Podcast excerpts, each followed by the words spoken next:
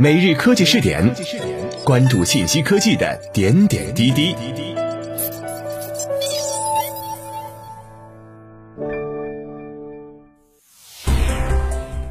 各位青年 FM 的听众朋友们，大家好，欢迎收听今天的每日科技试点。自中新社，中国证监会主席易会满二十号在京出席二零二一金融街论坛年会时强调，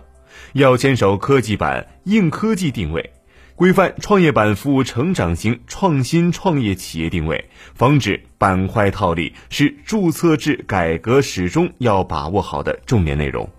易会满说。科创板和创业板申报企业已主动撤回二百四十五家，不少是因为板块定位问题。这暴露出一些保荐机构在发展观、政策把握和内控上存在差距，片面追求数量和规模，质控跟不上。希望保荐机构与监管部门、交易所同向发力，持续提高内部治理水平和政策执行效果。易会满表示，近年来官方进一步理清科创板、创业板市场服务定位，合并深化主板和中小板，完善差异化制度安排，设立新三板精选层，推出转板机制，股权融资呈加快发展态势。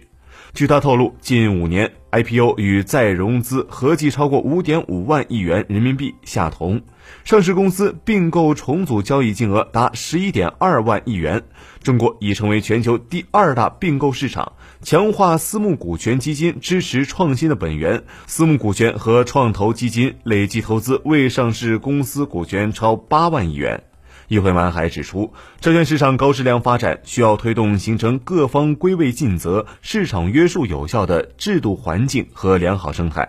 近五年，交易所债券市场合计发行约三十四万亿元，其中非金融公司债券十三点三万亿元，占公司债券总量的百分之七十二；净融资八点八万亿元，占同期社会融资规模增量的百分之五。他提出，要坚决从源头上遏制过度发债融资。一方面，建立完善跨市场信息共享制度，聚焦控制发行人综合负债水平，健全有效的债券融资约束机制，防止高杠杆过度融资；另一方面，进一步压实中介机构责任，完善债券承销、评级等业务职业规范，督促端正发展理念，提升职业质量。各位，以上就是本期科技视点的内容，我们下期再见。